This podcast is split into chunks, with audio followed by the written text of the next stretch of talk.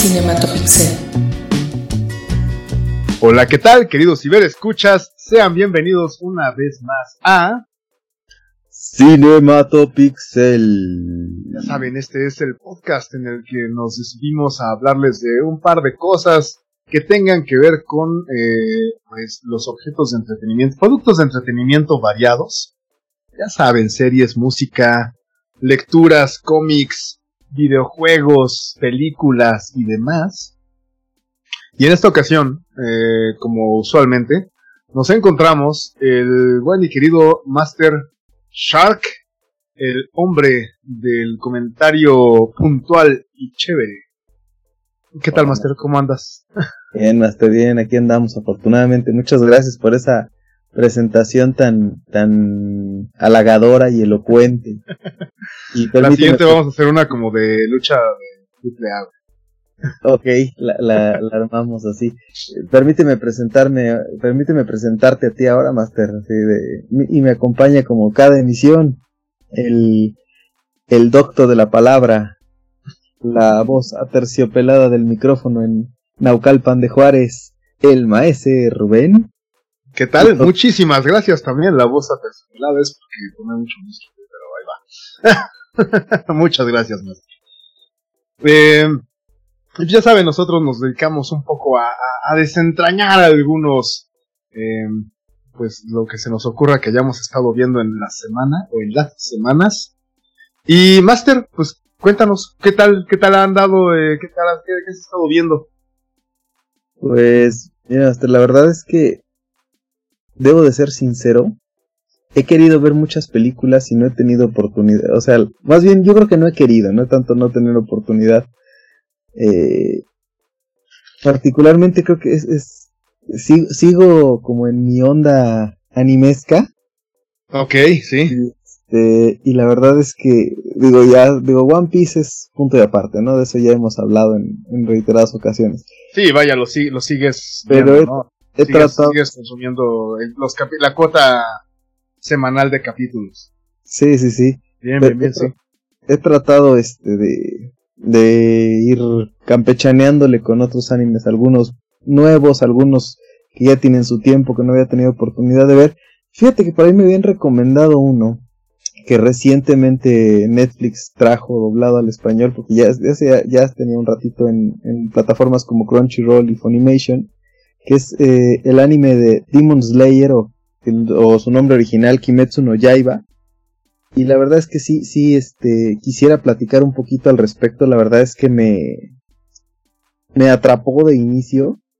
Me parece una, una maravilla en cuanto a, a la animación, me parece una maravilla en cuanto a la forma de contar la historia, me parece una maravilla en cuanto a el, la música, el soundtrack es precioso, es precioso, es una cosa sumamente envolvente. Que por cierto es lo que estás haciendo sonar ahorita, ¿no, Master? Sí, sí, un poquito de fondo y lo voy a dejar tantito. Este, lo voy a quitar para que no tengamos broncas. Que ahorita no. Solo, solo son 7 segundos, acuérdate, Master. Este, bueno que me lo, me lo comentas. Para evitar ahí, este, pero bueno, ya, ya lo, voy a quitar. Pero sí, este.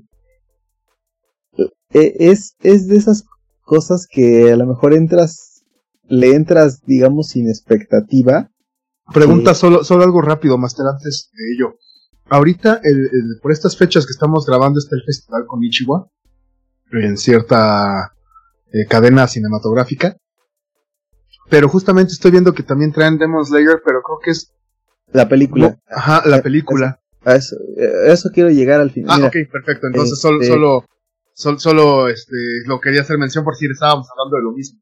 Sí, este, de hecho estamos hablando de, mira, mira este. bueno, de la misma saga, pues. Sí, de, de, hecho la película es continuación de la única temporada que, que hay al día de hoy. Entonces la película sí es canon.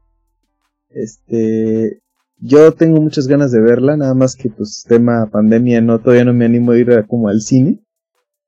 Pero, y, y, más por cómo queda la, la, serie. Pero bueno, ya, ya, ya nos adelantamos un poco. Venga, sí, a ver, dale, dale, perdóname. Ahorita solo me brincó el nombre y dije, Sí, no, no, de, hecho sí, sí, sí, estaba contemplado ahí ahorita en, en, en, el tópico. Entonces, pues, ¿de, qué va Demon Slayer? Imagínate, digo, no es spoiler porque es así, de, literal, es los primeros minutos del, del primer episodio. Entonces creo que es válido decirlo, ¿no? Ok, sí, sí, sí, no, no, no cuenta como spoiler.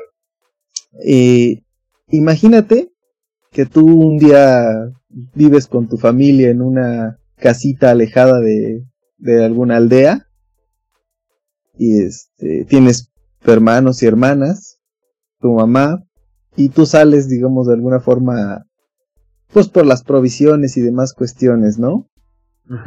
Y regresas y toda tu familia está muerta. No la friegues, Master. Aparte en condiciones atroces, salvajes. O sea, peor que encontrar al tío Ben y a la tía Ben. Es correcto. Y tu hermana, o una de tus hermanas pequeñas, de pronto es un demonio que quiere matarte y te quiere agarrar a mordidas. Pero de alguna manera, eh, cuando digamos estás siendo atacado por tu hermana menor, el sentimiento que existe de amor entre ambos hace que ella detenga su ataque y su, digamos, detenga momentáneamente su sed de sangre.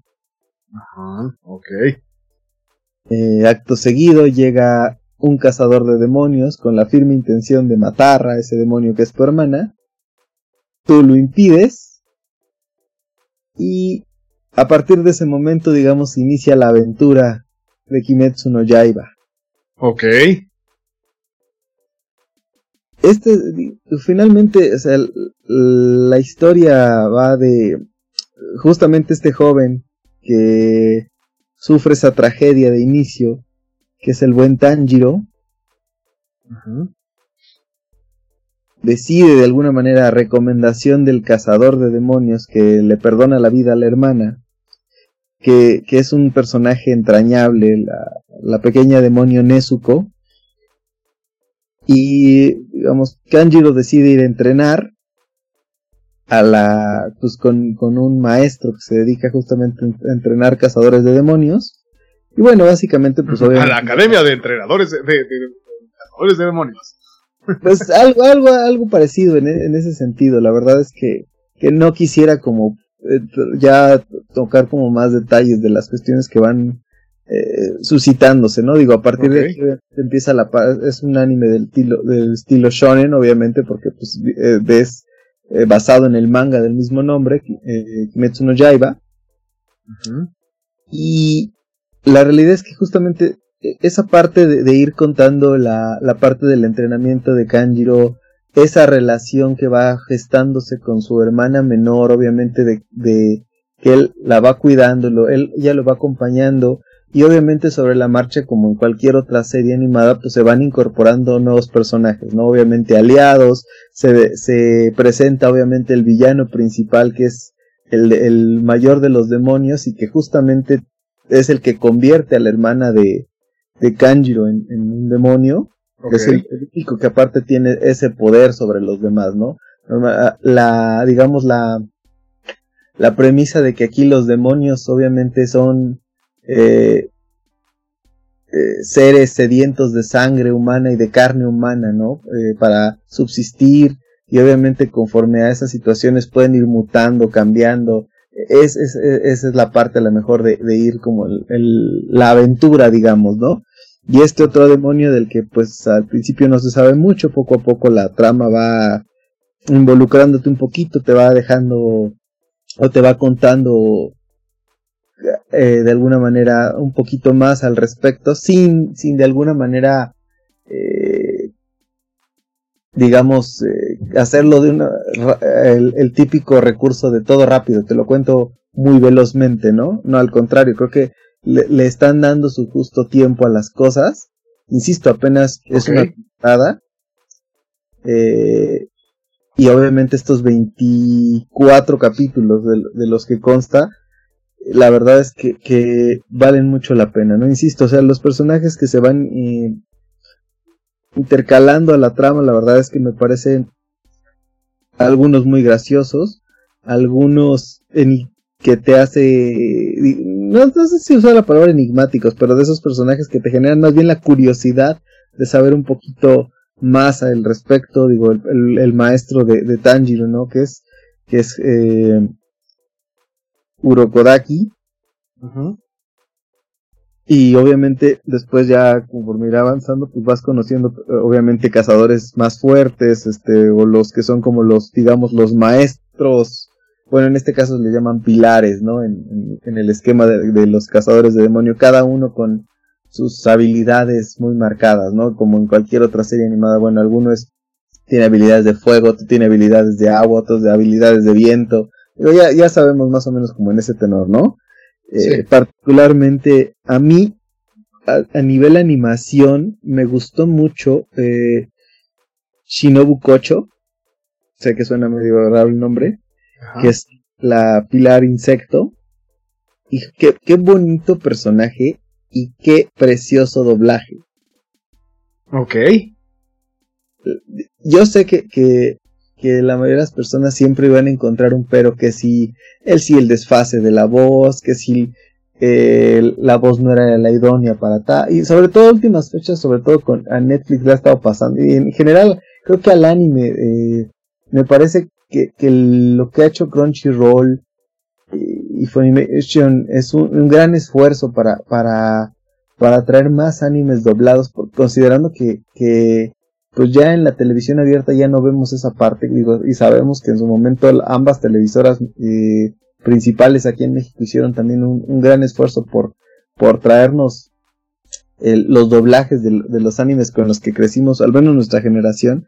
Y yo sé que últimamente a lo mejor han criticado mucho que si los estudios de doblaje no son, o los actores no han sido los idóneos, que no lo han hecho con, con el, la calidad o el cariño tal vez que lo hacían anteriormente. Y yo creo que en el caso de Kimetsu no Yaiba, me parece, no, desconozco el estudio que he hecho el doblaje, pero es, me parece de lo mejorcito que he visto últimamente. En algún punto comentábamos la parte de que a One Piece y, recordarás la polémica de que si les había gustado o no el doblaje, etcétera, etcétera. Sí, claro. Eh, yo creo que, que aquí el, el, trabajo es muy, muy bueno. insisto, o sea, yo sé que la ventaja también es de, si no te gusta el doblaje, en Netflix tienes el idioma original. Sí, esa es una ventaja para los quejosos, que bueno.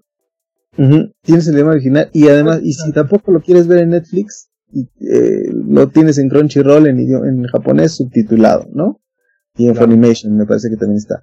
Entonces, creo que, que, que insisto, o sea, a nivel historia, a nivel, eh, o sea, la cuestión narrativa, hablando de esa parte, a nivel, eh, incluso animación, eh, sobre todo creo que en la película hacen mayor énfasis, digo, yo no he tenido oportunidad de verla, pero me parece que todavía se, se nota más esa fusión del anime clásico con los efectos CGI y generan unas partes, sobre todo en cuanto al, al, a ciertas, digamos, escenas con una, el dibujo, una profundidad de ese cambio de dimensiones, de poder utilizar justamente el CGI con el, digamos, un 3D engañoso, ¿no? Ok. Esa parte Yo creo que ese tipo de animación, cuando, cuando se empezó a utilizar, y la recuerdo en una serie de Spider-Man hace muchos años, yo decía que era como en 2.5D. Ándale, ándale. Ah, e, e, es, justo eso, es, jugar con esa parte, pero lo hace muy bien. Fíjate que al principio yo así como que, que tenía esa parte de que mm, el dibujo, no sé, pero conforme va avanzando, ya te vas como familiarizando y en, en la medida que van incorporando los person otros personajes, este, que, que, que, te van involucrando justamente con esa, esa, la, la muy bonita narrativa y la forma de ir contando la historia, es, un poco lo que hicieron con la animación de, de Beastars. No, porque Beastars es completamente CGI. Ah, ok, ok, ok, e, aquí está mezclado. Este es exactamente, este es, este es campechana y se nota. Ok, bien. Bien, bien. Porque en Beastars, algo de lo que en su momento se criticó justamente era esa parte de. Al ser CGI, las, las caras de los personajes, las facciones o los gestos no eran a veces tan orgánicos como en el anime tradicional. Ok. Y obviamente, de hecho, si no tuviera eso, o sea, pierde mucho, porque obviamente no es la típica serie animada nada más de, de ah, el aventurero y los espadazos y la pelea y sus técnicas y sus habilidades. No. O sea, porque sí juega mucho con los sentimientos del espectador. Y te digo, la música juega un, papel, me parece a mí, trascendente en, en, irte involucrando con lo que estás viendo. O sea, justamente es, es la música climática cuando la tienen que ir intercalando. Ok. o sea, incluso tiene, muchos aciertos esa parte de, de, de meterte la, la melodía correcta en el momento correcto de la historia y de hecho juegan un poquito así como con el irle subiendo, bajando el volumen. Ajá.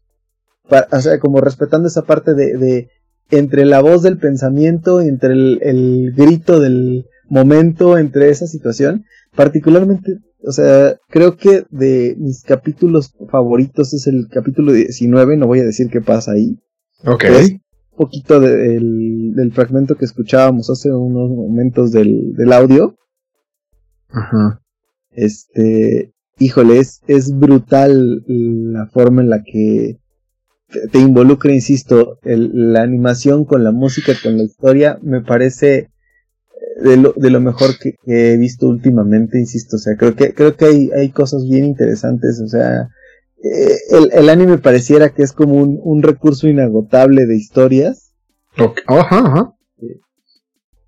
O, o una, una, una forma de contarlas de diferente manera, ¿no? O sea, ya eh, estamos acostumbrados, insisto, a películas live action y acabamos de pasar eh, la época de entrega de premios de la academia y demás, ¿no? O sea, ya hablando a lo mejor en una cuestión mucho más, en, un, en otro tipo de valores de producción o de, hablando de cinematografía, etcétera, etcétera, ¿no? Pero, pero creo que para los que nos gusta el anime, sin duda, eh, es una gran opción. Yo la recomiendo ampliamente. Ahora, ahora, volviendo al tema de la película. Normalmente estábamos acostumbrados a que cuando había, eh, digamos, versiones o películas, era un capítulo más largo, digamos, fuera del canon, como un tipo de spin-off, o los OVAs típicos que se convertían en nada más, volvemos a lo mismo, extender un capítulo normal para contar una historia, ¿no? Ok, sí. En el caso de Kimetsu no Yaiba, la película es directamente parte del canon.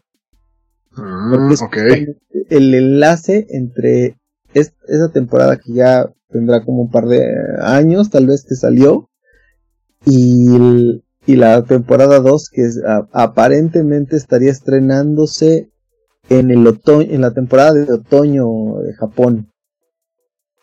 Y con las aplicaciones actuales que son Crunchy y Funimation, muy probablemente podríamos estar viendo en simultáneo la, eh, hacia finales de la temporada de otoño probablemente los capítulos de ahora sí que semanalmente de, la segunda temporada entonces creo que, que es, es, insisto, vivimos en una época maravillosa en ese sentido de que no tenemos que esperarnos a que algún otro estudio la traiga, a ver cuánto tiempo pasa. De entrada, insisto, ahorita creo que, es una serie que ha tenido muy buena aceptación e incluso eh, la película ya es la película de anime que más dinero ha recaudado, aproximadamente creo que 340 y algo millones de dólares. Superando a otras entregas, o sea, por mucho al viaje de Shihiro. Ok, sí, que era como de las, también de las que ya estaban fuertes. Por ahí también me parece que, no recuerdo ahí, ah, eran cuatro las que estaban en este, este, Your Name creo que es la segunda. Es eh, exactamente, es Kimetsu no Yaiba, luego Your Name, luego viene justamente el viaje de Shihiro y en cuarto lugar, ahorita se me fue el dato, pero bueno. Este, digo, es, digamos, el top 3 de las películas de anime pues, más taquilleras de los últimos tiempos.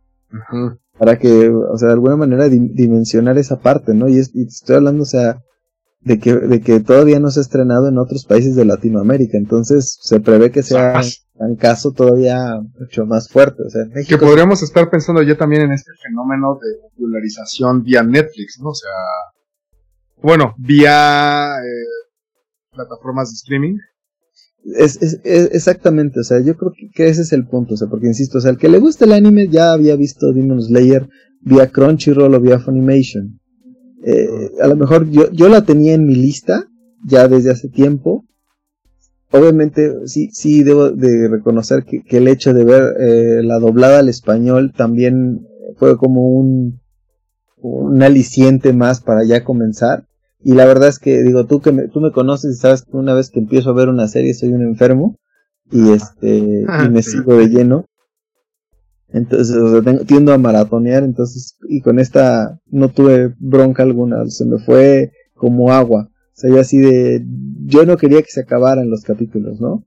Entonces, sí, sí, siendo consciente de que solo era una temporada, este, pero obviamente, insisto, cuando me enteré que ya la película estaba por estrenarse, insisto, o sea, y te lo te voy a ser muy sincero. O sea, yo sí está, estoy muy tentado a que mi regreso al cine pudiera ser esta película, ¿eh? Órale. De ese tamaño. Yo estaba pensando en Mortal Kombat. no regresaría al cine por Mortal Kombat.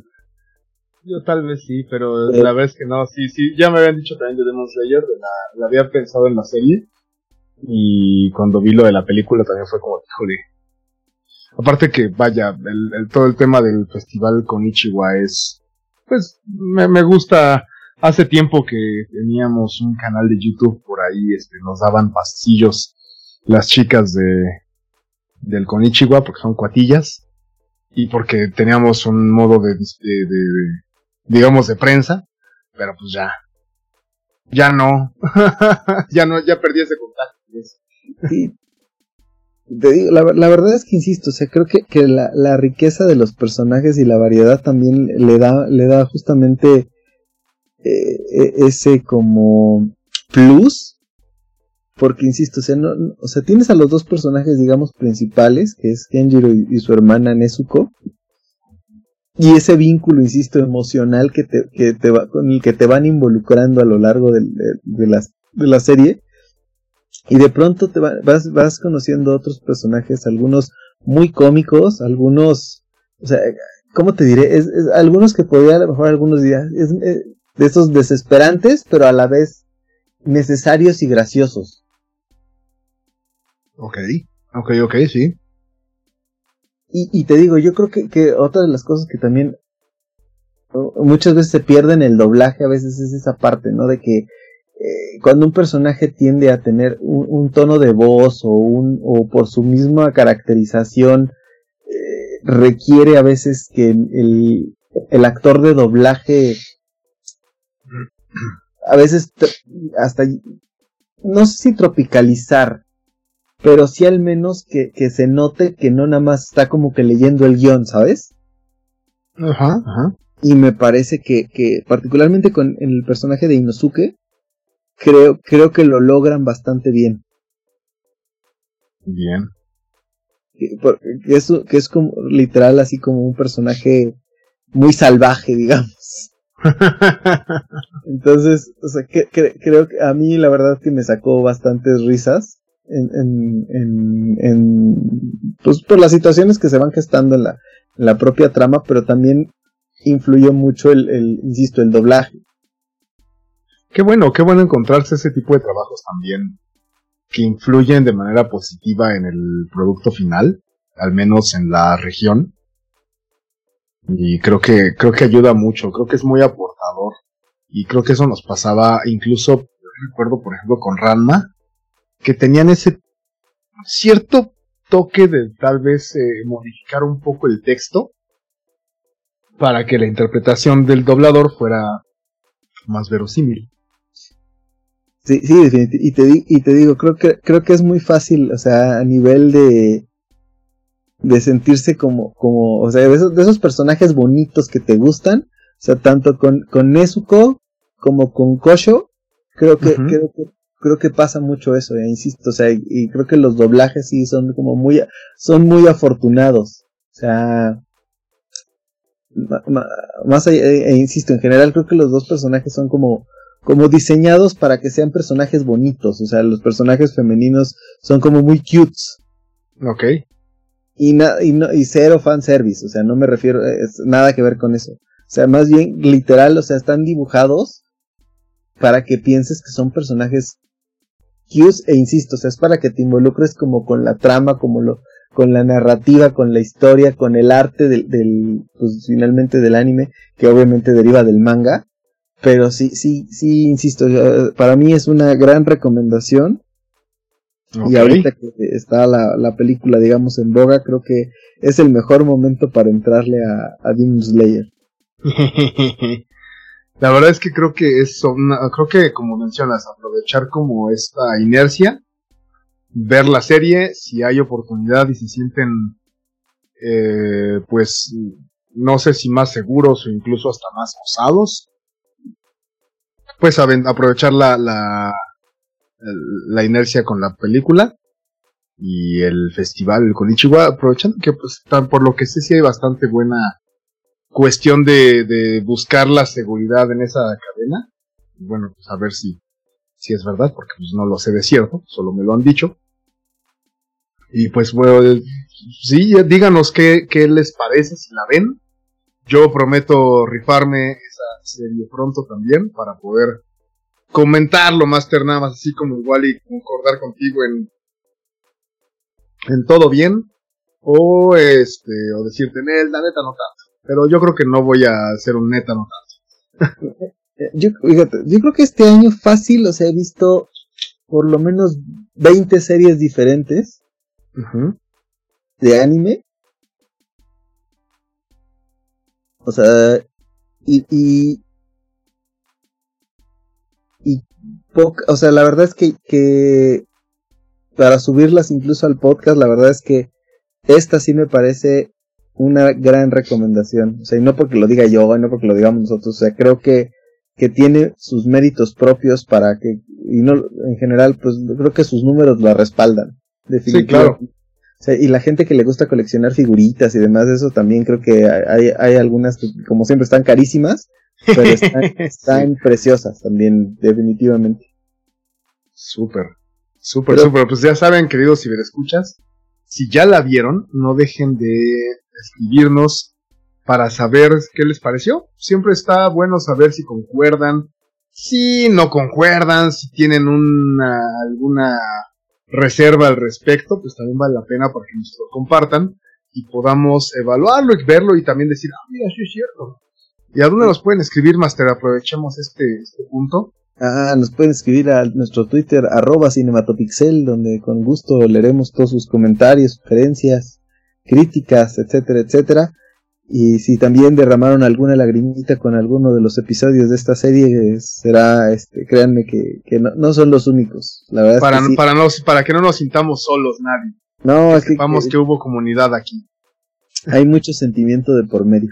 Este, pero hablando de sentimientos, Master, tú también has estado en tu lado. En mi lado sensible. Sí, sí hace una semana y cachito que, ando como en quinceañero sensible y delicado. Bueno, delicado, pero sí sensible. Eh, ya tiene un rato que salió, bueno, la...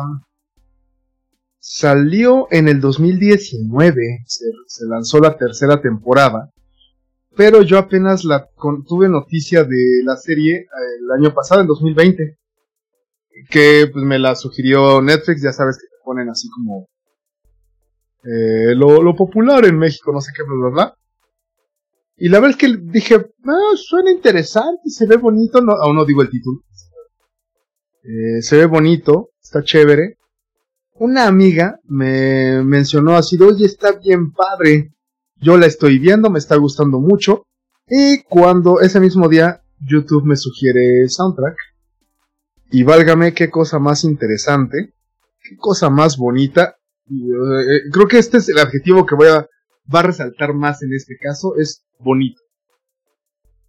Creo que aplica para muchas circunstancias, eh, instancias dentro de la serie. La música es una de ellas. La conocí, primero conocí la serie por la música. Estoy refiriendo a una serie canadiense que se llama Anne with an E, estrenada eh, la, su primera temporada en marzo del 2017, hace cuatro años, Master. Este, es el podcast de las series bonitas, hoy. Sí, sí, sí, aparentemente va a ser el podcast de las series bonitas. Entonces hace cuatro años se estrena su primera temporada. En la segunda temporada fue renovada en agosto del 17 y estrenada en agosto del 18. Y la tercera temporada fue lanzada en el 19. Y desgraciadamente fue anunciada su cancelación por cuestiones de negocios. No puedo decir mezquinos, pero no puedo decir que los negocios sean mezquinos porque un negocio por definición tiene algo de mezquindad en ello, ¿no?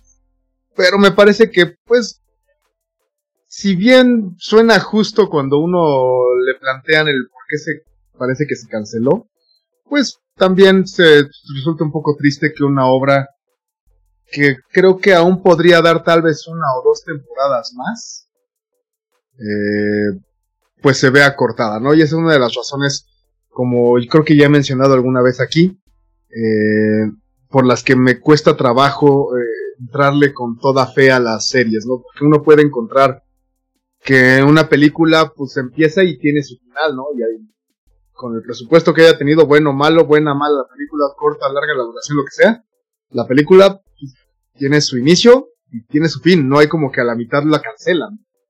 Sí, no, que bueno, o sea, hoy muchas películas están pensadas a trilogías, ¿no? Desde luego, sí, sí, sí, totalmente, pero vaya, podemos pensar en una que, en la brújula, bueno, la de la trilogía de que iba a ser la trilogía de la materia oscura, ¿no?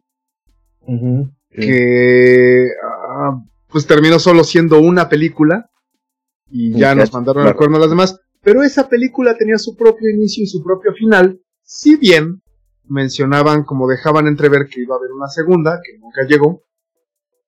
Ya sabes, ¿no? Cuando fue este todo este tema de, de que se quejaron las eh, entidades religiosas. Pero bueno, eso ya sería otro tema que me gustaría que tocáramos en algún otro programa, Master. Eh, y bueno, el caso es que se anuncia su cancelación. Y bueno, ¿de qué, de qué estamos hablando? Eh, como mencioné, se trata de And with an E, que sería como, es que no tiene sentido en español, por eso creo que ni siquiera la tradujeron, no se molestaron en ello. Eh, porque creo que no está traducida, ¿verdad?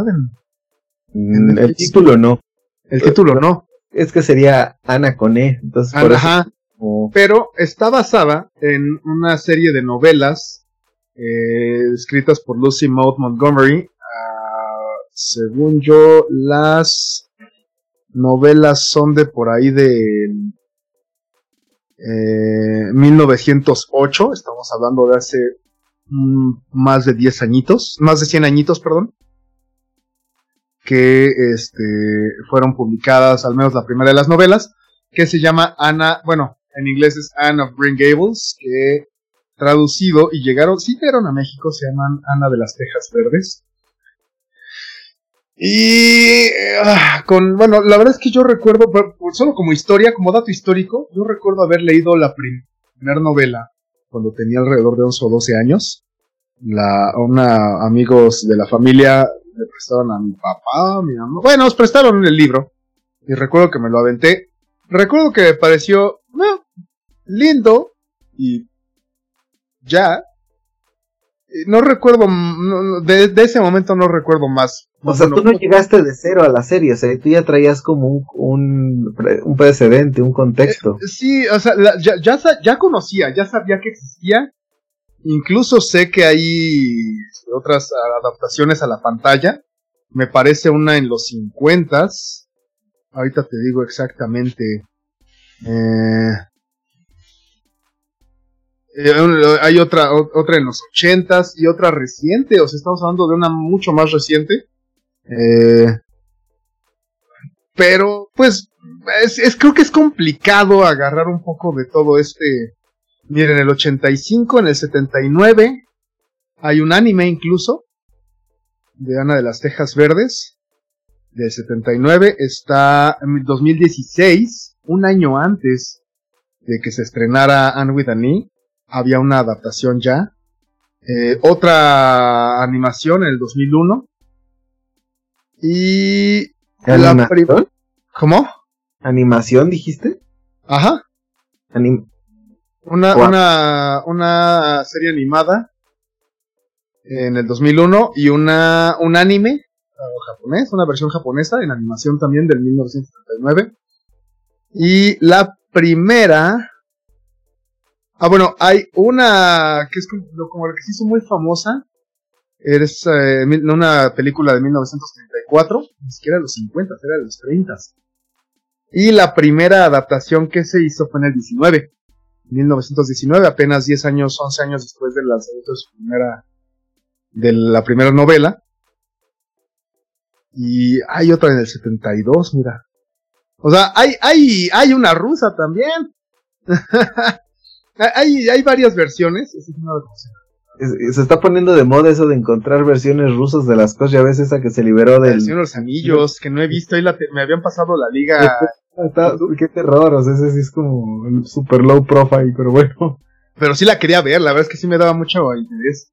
Aunque obviamente no sé ruso, pero el libro me lo sé bastante. Entonces, bueno, eh, sí, no llegué de cero, ya ah, sí, conocía la novela, creo que no me, acuerdo de poca cosa, la verdad, en cuanto a la novela. De hecho, a tal grado que la, la- las, conseguí para el Kindle.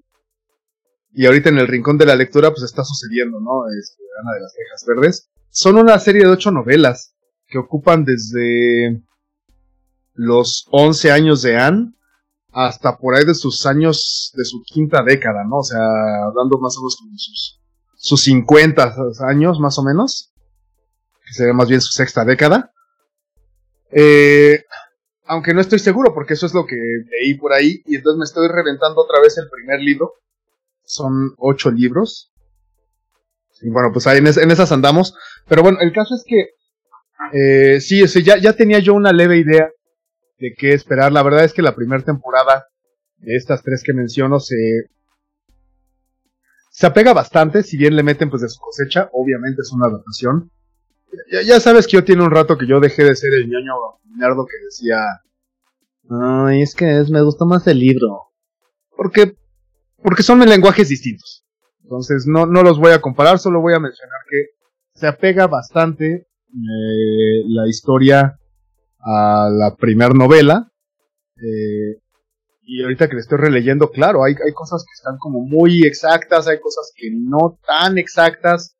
eh, o que te están poniendo, por ejemplo, estoy en un pasaje en el leyéndolo ahorita, estoy leyendo lo que sucede hasta la temporada 3, algo semejante, ¿no? Pero toman como ciertas fases y después de la segunda temporada, más de segunda y tercera temporada, se separan un poco. Me parece que es ya hacer una suerte de fanfic. Eh, y me gusta, no, vaya, lejos de parecerme o de indignarme, me parece que toman a los personajes y los eh, juegan con ellos de una manera bastante agradable. Atacan eh, temas de, actualidad, como podríamos pensar en, el feminismo, en la, imagen ante la sociedad, por llamarlo de alguna manera. Eh, y nos damos cuenta de que pues, 100 años después, 110 años después, seguimos preocupándonos por las mismas cosas, ¿no? Eh, me parece incluso un poco triste que hay ciertas cuestiones de, de feminismo, que por cierto, en ese tipo de temas, ves que se ha mencionado que tal vez a veces puede llegar a ser engorroso y tal vez un poco eh, forzado que se incluyan como una agenda eh, temática, una agenda social. Me parece que en este caso ah, hay dos, dos vertientes. En la primera temporada me parece que se logra de una manera muy sutil y muy bonita cómo empiezan a meterse ciertas temáticas y eh, en la segunda y tercera temporada esa sutileza se pierde un poco. Yo le achaco quizás a, al momento histórico en que fue hecha la novela y que como están más apegadas eh, la primera temporada a la, novela, se, aboga- se aborda de una manera un poco más sutil, dado que en el escrito está también con cierta sutileza, tal vez por evitar ciertos tipos de represión. Eh, en la segunda y tercera temporada ya es un poco una cachetada en la cara, que si bien no me parece molesto ni forzado, sí ya es un poco más una cachetada en la cara. Vaya, seamos honestos.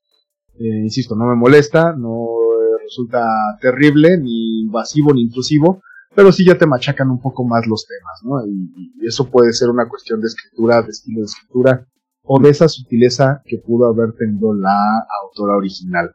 Mm, me llama la atención ahorita que comentas eso, o sea, digo, a lo mejor me estoy adelantando un poquito, pero tú le atribuirías justamente a ese, a esa situación que acabas de comentar, el hecho de que después de tres temporadas dijeran hasta ahí? No, para nada, es una cuestión meramente de negocios por lo que por lo que se canceló. Fue una cuestión, como te mencionaba, un poco mezquina, en la que la, la operadora, bueno, la productora canadiense no estaba tan de acuerdo porque no tenía visibilidad, entonces eh, Netflix, uh, uh, hubo ahí una pelea entre ambos que no quisieron ceder, lo cual deriva en que pues eh, hayan decidido cortar por lo sano, ¿no? Bueno, no, quizás no por lo sano, pero tal vez por lo más sencillo en, en, en cuestiones de negocios. Ahora, si influyó, no se ha dicho de, o sea, yo no creo, ¿sabes? Creo que está, me parece no radical, me parece bastante agradable. Hemos visto cosas, o sea, peores cosas se han visto. me parece, y me parece de las mejores manejadas en este caso, sobre todo pensando en que eh, no estoy tan seguro de, pero uno podría creer que el público objetivo ronda entre los adolescentes y postadolescentes, ¿no? Quizás no, porque por ejemplo, yo, también no es un hecho de que yo soy una persona muy madura, eh, pero vaya, me, me, me super enganchó. Ya, no, ya, ya, estoy muy lejos de ser un postadolescente, ¿no? eh, pero vaya, no, la verdad es que a mí, yo creo que para un nicho de, de audiencia de entre quizás 15 a 22, me parece una manera bastante interesante y bastante agradable de colocar estos temas. Bastante natural, de repente se menciona un poco como una lucha que hay que tomar en cuenta y te lo ponen como, bueno, pero es que estábamos en 1900, porque se desarrolla por esas fechas la, la, la serie, finales de la década, del, perdón, de del siglo XIX, y me parece que incluso la última temporada está ya eh, metida en 1900 tal cual. Eh, entonces, bueno, se escudan un poco en es que así era, o sea, ya puede ser distinto. Eh, desde luego la serie, y esto lo noté porque mi hermano empezó a verla con mi sobrina y mi hermana, y mi sobrina dice que, bueno, que parece que la pasó muy mal viendo esta serie, bueno, la primer, el primer episodio al menos, no es una serie de aventuras, más bien podría ser considerada una serie de desventuras. Porque en efecto, pues es una huérfana de finales del 19, que los niños eran poco más que animales, cuando eran en, cuestiones de, tú sabes, este, cuestiones laborales y demás. Y siendo huérfano, pues no te quiero ¿no? Entonces, eh, pues está este, esta, esta, este concepto de mantener como a los niños algo tristón. Eh, es siendo una huérfana, pues le, le ha pasado cosas terribles y, le, y está acostumbrada. Entonces, desde la novela es, es un poco cursilona si quieres, pero menciona mucho, en, en, el texto original se menciona muchísimo como es que ¿qué puedo esperar yo siendo una huérfana? En la serie se diluye un poquito, creo que sería cansino escucharlo tantas veces en la pantalla. En el libro tal vez lo dejas pasar un poco, está bien, por el, la, la, lenguaje literario, ¿no? Pero en la, en la serie, en la pantalla sí sería yo creo muy cansino estarlo escuchando tantas veces pero no te lo dejan de decir. Quizás no con el texto, pero sí te lo machacan un poco con las actitudes, con los flashbacks que tienen de la, personaje principal, que es Anne, Shirley Cuthbert.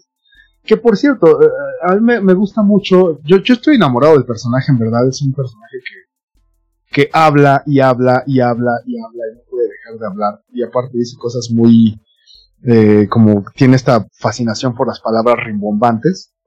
Y porque tiene la idea de que algo, algo que sea extraordinario no puede ser dicho con palabras ordinarias, lo cual yo, así, yo concuerdo perfectamente. yo, estoy total y absolutamente de acuerdo con eso. Y creo que ese, yo conecto un poco con ese personaje en, ese sentido en particular. Desde luego se rodea y pues tiene, o sea, siendo un personaje, un, una entidad nueva en un pueblo chico, están como en la zona, en una isla, la isla del príncipe Eduardo, que está como al este de Canadá. Eh, pues eh, son medio aislados, tal vez no es la comunidad eh, más grande, más bien son, es una comunidad pequeña y pues tú sabes que pueblo chico, infierno grande y pues este personaje pues, se las tiene que arreglar metiéndose poco a poco en la en, la cotidianidad de esta, de esta comunidad. Entonces, bueno, de, ese es el plot. Eh, me parece que. Mm, o sea, sí, ese es el plot. Y de lo que trata, al menos la en general toda, pero principalmente la primera temporada. Y, como estoy eh, corroborando el primer libro también, eh, es un, es un una trama que va sobre prejuicios y sobre búsqueda de identidad, principalmente. Creo que desde luego eh, trata de los prejuicios de cómo se veía o cómo y es que es como se veía, pero si lo transpones sigue siendo muy vigente. Mm, cómo se veía la, la alguien nuevo, eh, alguien que cuestiona, alguien inquieto porque aparte estamos hablando de una pareja, la, adoptan una pareja de hermanos ya grandes que básicamente quieren un niño porque el, hermano, bueno, ya están viejos, ¿no? Y alguien tiene que, ayudarles con la granja. O sea, para eso quieren un niño, no para educarlo. Y bueno, les llega esta niña que es como un desmadre y empieza a, cambiarles la perspectiva, ¿no? Eh, y mira, yo concedo que la serie tiene muchísimos errores. Eh, y por no, no voy a spoilerar nada, me gustaría que la vieran porque a todo mundo se le estoy recomendando y a ti te consta. sí, definitivamente. Creo que es una serie que en definitiva tiene, tiene muchos errores del tipo del siguiente, o sea, muchos capítulos se desenlazan casi así rayando en Deus Ex Machina. O sea, es como de, ok, sí me lo, sí ya me dijiste cómo surgió, pero casi fue, por el dedo de Dios se soluciona, ¿no? Eh, sí, esa es una, o bueno, varios como ciertos desenlacillos. Eh, por ejemplo, un personaje que desde el principio, que por cierto, eso hasta, hasta donde voy en el libro no se ha mencionado.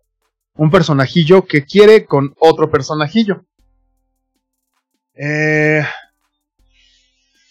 y de repente, convenientemente ya no.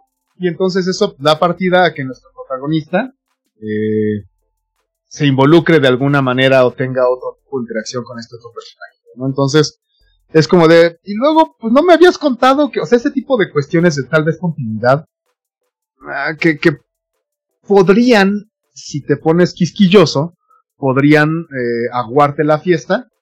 Creo que, sin embargo, eh, resultan un poco intrascendentes mientras le estás viendo, ya que ya que lo dejaste de ver y te, pones a analizarlo, desde luego tienen los notas, pero creo que no, al menos en mi experiencia, no me influyeron a decir, chale, ya no les creo nada, ¿no? Desde luego son errores y desde luego deberían ser corregidos, sin embargo no me parecen terribles. Ah, algo que sí me parece un poco más terrible y que igual pues, ya si nos ponemos a hilar muy fino, es el desarrollo de los personajes. Tenemos eh, tres personajes que crecen muy poco, en particular. O sea, cada, casi todos los personajes secundarios se van desarrollando de alguna manera que se las vas creyendo. Dices, ok, eh, la mejor amiga de nuestra protagonista eh, es, te la describen como una persona bellísima, linda, de gran corazón. Y con el tiempo te vas dando cuenta de que, si bien no es mala, pues también tiene alguno que otro pensamiento y alguna que otra mezquindad y algo que tal vez es un poco, pero pues carajo, son adolescentes, o sea, me parece muy lógico y sensato que los personajes sean así. ¿Dirías que la serie es un drama o una comedia romántica o un híbrido? Es un híbrido, ¿sabes? En la primera temporada, es que no, ni siquiera. Eh, creo que le tira más a una teen movie en los 1900. Porque si bien es una comedia eh, y tiene tragedia, o sea, tiene ambas. Hasta aquí diríamos como en un... Eh, en, en, una mezcla. Eh, tiene un poco de ambas, ¿no? Le tira de repente un poco más, al menos los primeros episodios, como a la, a la tragedia, pero no, no una tragedia consumada, como debería de ser, ¿no? Una tragedia consumada como el jorobado de Notre Dame, que, vaya, termina mal. Y aquí no, todo termina bien. El desarrollo es el que empieza a hacerte padecer un poco las de Caín, porque empatizas con el personaje.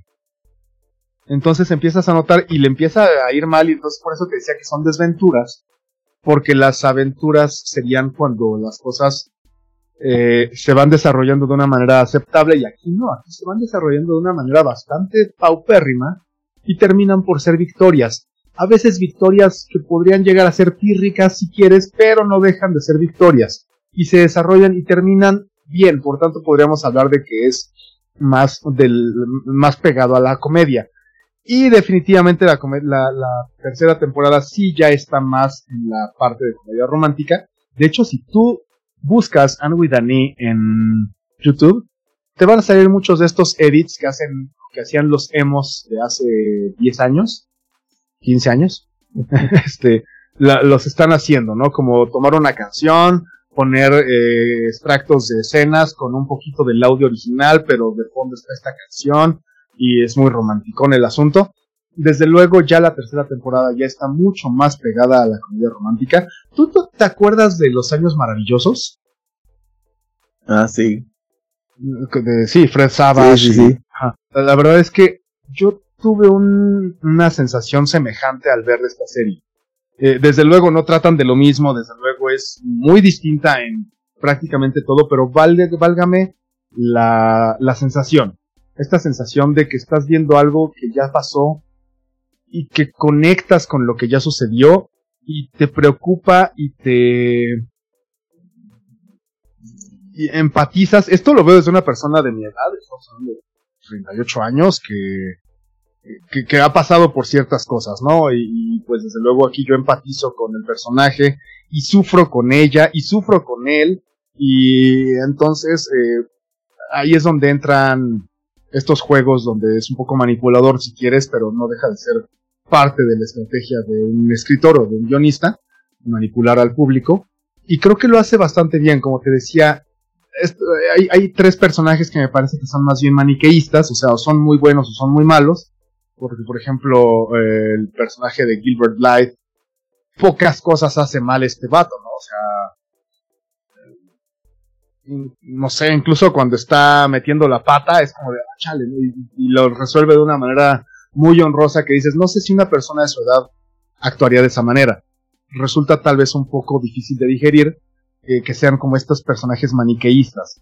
Eh, de igual manera, nuestra protagonista, si bien tiene un desarrollo bastante aceptable, también concedo que eh, de pronto, mm, pues pecan en, darle mucha bondad. Si bien tiene sus, malos pasos, sus tropezones, más bien son circunstanciales que por ella misma. Y el otro personaje que es como todo maligno y que solo tiene un par de destellos de luminosidad. Y es un bully, y es un bully tonto, y es un bully torpe, y es un bully al que odias. Y la verdad es que no tiene desarrollo. Es un, es un personaje malo, y ya y no creo que valga la pena tener esa, esa percepción. Bueno, estaría mejor que hubieran dado un más desarrollo. De allí en fuera, no tengo queja, la verdad es que la disfruté muchísimo, como ya, o sea, ya dentro de la serie la música también, sin tener un protagonismo que robe pantalla, la verdad es que sí tiene un, un papel dentro de la, del, del producto.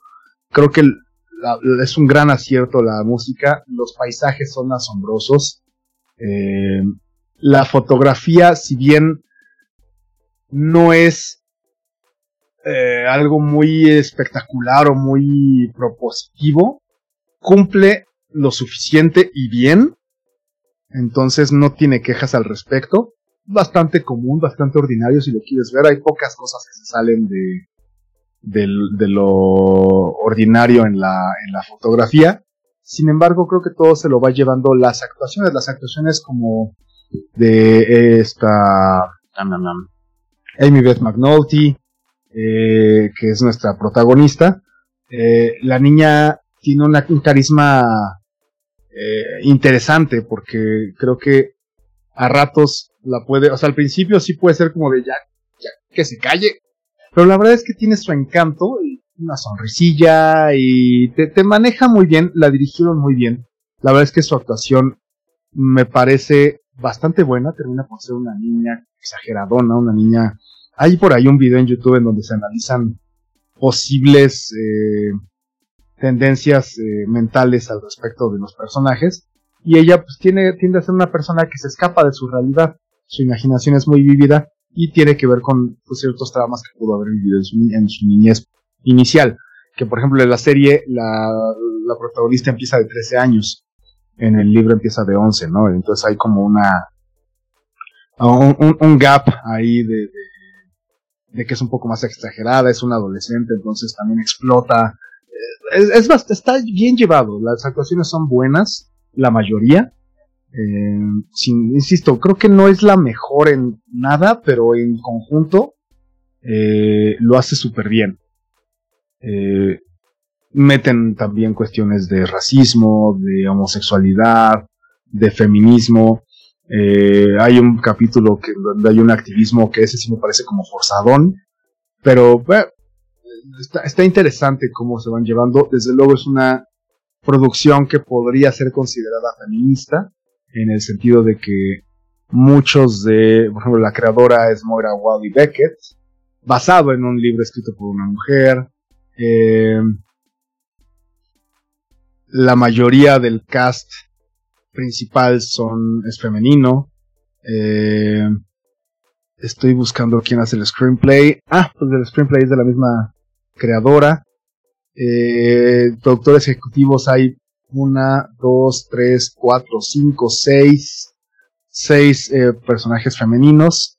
Eh, entonces, bueno, la verdad es que sí podría ser considerado, sin embargo, no es radical, me parece muy, muy educativo si lo quieres ver desde una manera, pues tal vez un poco más alejarse, alejada del producto mero de entretenimiento. Y lo cierto es que también uno, bueno, yo voy entendiendo que tal vez me gustan ciertas cuestiones. Entonces, si uno, si, si, si te dejas llevar un poquito por, eh, por esta cierta nostalgia que tal vez pasaste en tu adolescencia, eh, creo que te vas a llevar una buena, una buena sorpresa.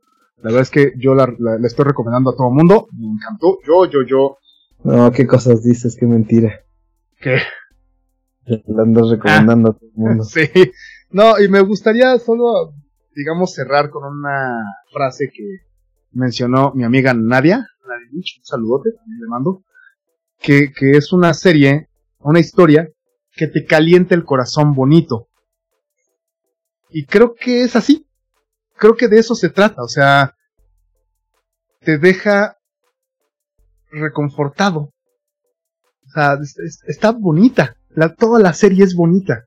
La, ah, bueno, por cierto, también, ¿no? Como toda su, escenografía y diseño de vestuario y demás. Qué belleza es, ¿eh? Está precioso, está preciosísimo. Este. Pero sí, creo que actuaciones, eh, cast, historia, diálogos, música, eh, pues eh, tomas, tomas aéreas, todo es bonito, es muy, muy bonito. Hay un par de escenas de ella que creo que es lo más representativo en cuanto a fotografía. Ahorita que lo pienso, es como, sí, sí, lo, que más me llamó la atención, sobre todo en la tercera temporada, porque ahorita que lo estoy pensando, las tres son de la tercera temporada. Una es justo una de las escenas con la que abre la tercera temporada, y es unas tomas eh, aéreas de nuestro protagonista a caballo, que está más crecida, es cuando cumple 16 años por ahí, y entonces incluso se ve que sus trenzas se van, este, uno de los, sus listones del cabello se, se cae y se va al viento, ¿no? Es como, quizás medio farola, pero está muy bonita.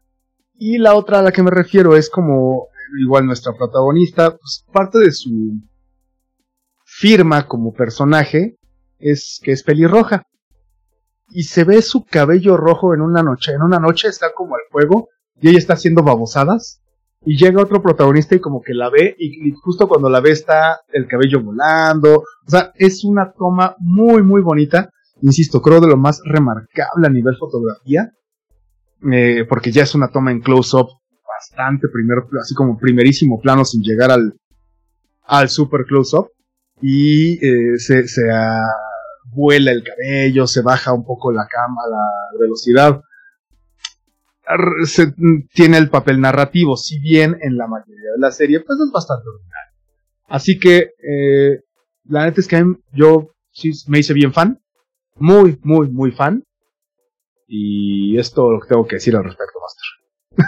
no, pues me parece, me parece una reseña muy completa, Master. La verdad es que creo que, que te saliste incluso de tu mismo fanboyismo. La verdad es que eso hay que reconocértelo, Master. La verdad es que creo que nos, nos has entregado una, pues, reseña muy clara, muy puntual más allá de los elementos, digamos, que te atrajeron tal vez como simple aficionado, sino a entrar, me parece que la parte técnica, e incluso en el contexto, un poquito más allá del trasfondo de la serie.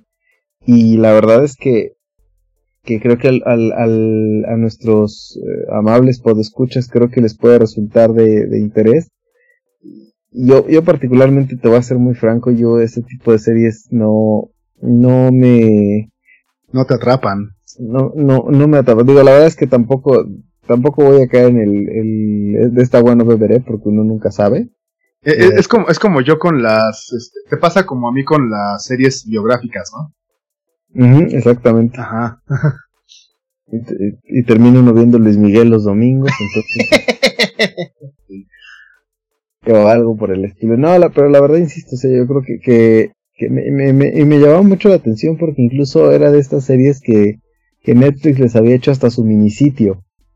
Sí, es cierto, tiene su minisitio.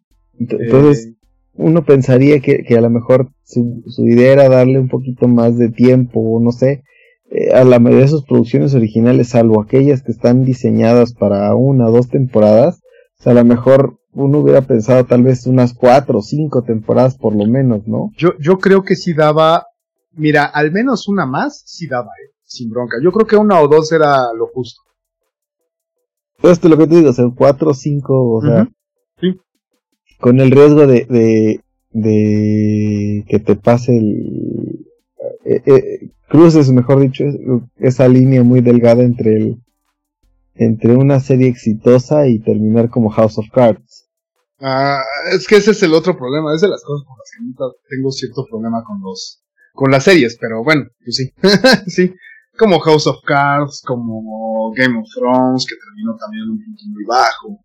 Eh, pero lo de Game of Thrones fue porque, o sea, eh, ¿cómo te diré? Lo quisieron hacer todo al aventón. Bueno, sí, sí, sí, tienes razón. O sea, ahí, ahí el tema es que, que, la historia daba para más y ellos no, ya no quisieron hacerlo correctamente. Y en el caso de, de por ejemplo, House of Cards fue, digo, la situación obligada, ¿no? De, de que ya no pudiera estar el actor principal, los llevó a esa situación que, que no fue lo idóneo para el producto. Entonces, hay, son factores diferentes. Aquí, como dices tú, o sea, aquí si fue una decisión netamente de negocios o porque a lo mejor tal vez no fue el producto que ellos esperaron, y aún así le dieron tres temporadas. Sí. Pues mira, tiene una recepción, tuvo una recepción muy buena, incluso eh, hay como muchos sitios de fans así de, hay un hashtag de Save and with a knee, que yo, yo creo que incluso hace rato estaba viendo que había negociación, pero que estos son fake news. entonces, bueno, pues lo que se estaba pensando y lo que se había mencionado por ahí en algún momento es que podría haber una película que cerrara como ya todo el ciclo, ¿no? Que le diera un, cierre narrativo, no solo un cortón, como es en una serie que terminas como, sí, cerramos los ciclos, pero dejamos cliffhangers para para hilarla a la siguiente temporada. Parece que querían hacer una, una película. Creo que empieza a ser, mientras más nos tardemos, empieza a hacerse más complicado porque los protagonistas empiezan a, a crecer más. Sin embargo, dado que los libros abarcan hasta los 50 años de la protagonista, pues igual les da chance, ¿no?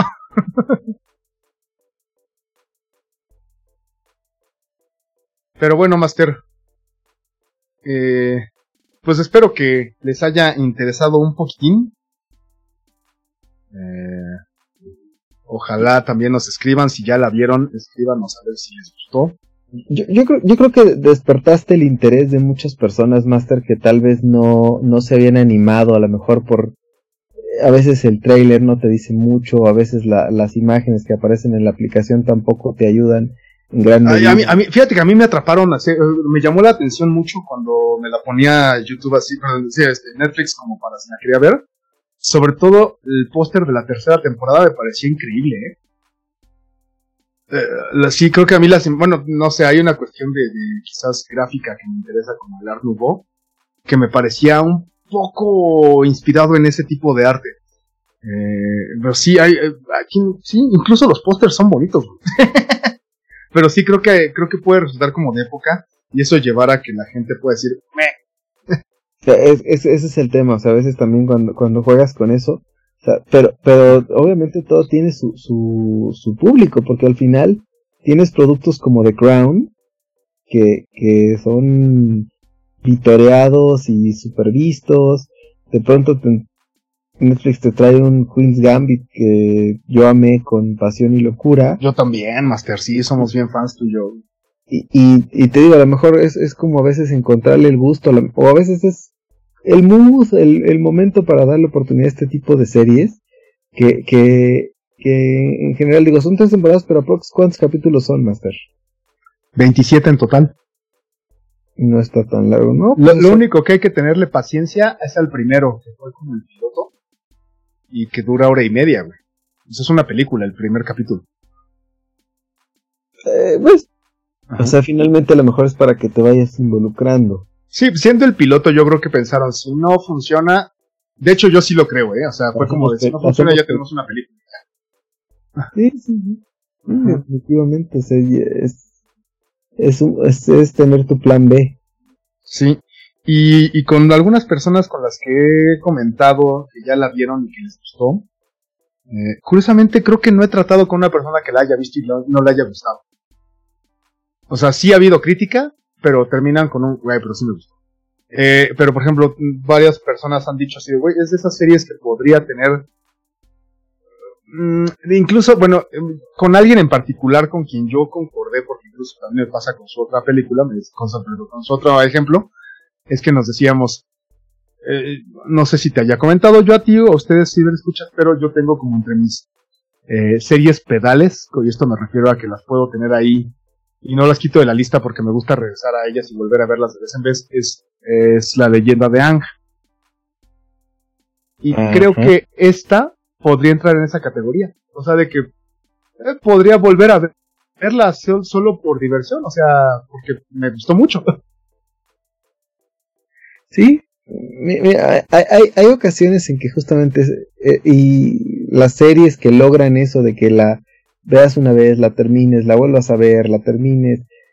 yo, yo creo que es eh, justamente cuando te llegan de alguna manera o despiertan ese un sentimiento en ti particular que puede ser alegría, que puede ser a veces la melancolía, que puede ser el, no sé, el gusto, no, mil, todas las emociones. La nostalgia, sí, sí, sí, o sea, conectan, conectan contigo. Pues, pues muy bien, hasta la verdad es que, insisto, creo que voy a intentar tal vez eh, en algún punto darle, pues, darle, dale una oportunidad al capítulo 1. Si no lo, si no te gusta después, ya puedes tener un ciclo, digamos, este, sin sentirte culpable. Porque tengo que, como que si bien dejan abierta la puerta, el primer capítulo es un arco casi cerradito, ¿eh? entonces, este, podrías decir, ok, lo vi, no me gustó, se acabó, y ya, todo fino. Me parece. Eh, sí, entonces, pues bueno, Master, pues escríbanos si me escuchas, ya la vieron, si les gustó, si no Arroba gustó. Cinematopixel en Twitter para Así que es. Cuenten al Master Rubén sus impresiones. Bueno, nos cuenten de Anne Si creen que estoy mamando, si creen que está muy cursi, porque sí, sí está cursi, la neta, pero yo soy cursi, entonces, Aunque no lo parezca, lo es. sí, yo sé que me veo muy rudo por fuera. Pero es como un malvavisco por dentro. Así es. Master, pues muchísimas gracias por estar con nosotros. Con nosotros, conmigo, porque nada más estamos nosotros, tú y yo. Pero bueno, eh, muchísimas gracias por acompañarnos. Sí, por, por acompañarnos tú y yo y yo a ti. Es todo chévere. You Eh, en una emisión más de Cinematopixel, que, que ya saben que este es su podcast. Si ustedes tienen alguna opinión, también escríbanos. Y eh, pues, pues que tengas una gran semana, Master. Igualmente, Master, como siempre es un Oh. placer, un privilegio compartir micrófonos contigo para eh, divertirnos y entretener a nuestros amables podescuchas que emisión con emisión hacen el favor de acompañarnos. Y pues no nos resta más que despedirnos, Master. Eh, de- en la cabina eh, número uno estuvo el maese, productor de este programa y eh, sentimental, Soy un El quinceañero, Master. recuérdalo. el Master Rubens. Muchísimas gracias, Master. Y en eh, la cabina número 2 se encontró el amo de los videojuegos, eh, se- señor cochino de noche. Y... Bueno. echándote porras y tú echándome tierra, ¿no, güey? No, es un honor, es un honor para mí tener a alguien de la escuela del maestro Japosai. que me ayudes, compadre. Ah, Master, es, es pura broma, es pura broma, pero sí. De- en estos momentos eres el hombre del anime y el, el amo de los videojuegos. Ojalá. Eh, el Master Shark. Y Estás pues igual, igualmente, Master, nos estaremos escuchando, queridos ciberescuchas, en la siguiente emisión de... Cinematopixel. Muchas gracias, gracias, gracias. Y hasta la próxima. Hasta la próxima. Cinematopixel. Producción Baena Lab.